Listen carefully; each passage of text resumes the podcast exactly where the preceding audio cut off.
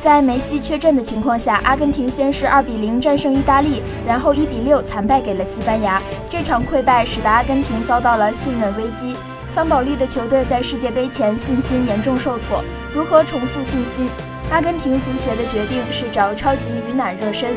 阿根廷将会与尼加拉瓜进行热身赛，时间将为五月三十号或者五月二十九号。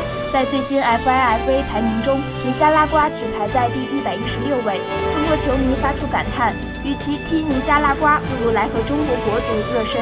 此外，在踢完尼加拉瓜之后，阿根廷将飞赴巴塞罗那，并在巴萨基地集训。